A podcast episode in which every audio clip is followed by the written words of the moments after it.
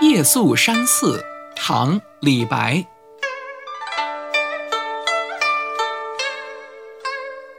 危楼高百尺，手可摘星辰。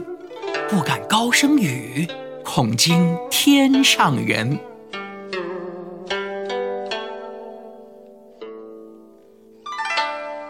这首诗啊，是当年李白到山西的悬空寺游玩寄宿的时候写的一首诗。